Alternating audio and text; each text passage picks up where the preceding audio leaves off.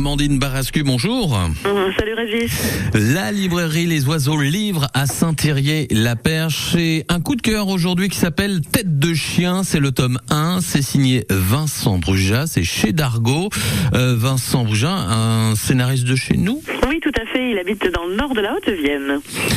Qu'est-ce qu'on peut dire sur cette sortie euh, très très chaude? Parce que c'est très récent.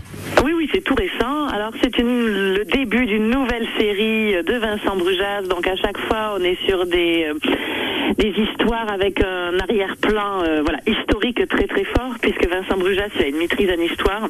Donc à chaque fois, on peut dire que ce sont des BD historiques, euh, même si les aventures que l'on suit sont fictives. Et là, on est au Moyen Âge, dans le royaume de France de la fin du XIIe siècle, et on va suivre un monde que je ne connaissais pas du tout et que j'ai vraiment découvert, qui est celui des tournois de chevaliers. D'accord.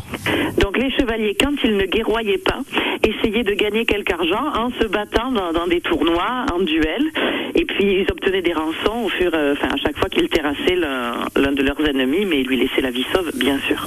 Voilà. Et donc on découvre tout ce monde-là. On a de super scènes de bataille. Euh, donc la BD est vraiment très très bien dessinée par Ronan Touloat, mhm. qui est souvent le compère de Vincent Bruja.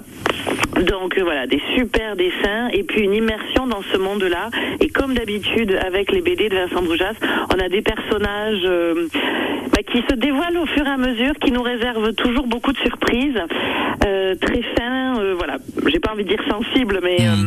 voilà, il y a beaucoup de choses dans ces personnages et c'est ça qui fait tout le caractère attachant et le fait que moi je me suis plongée dans cette BD qui a priori n'était pas mon univers et je suis ravie d'avoir fait cette découverte. on sent que ça vous a plu.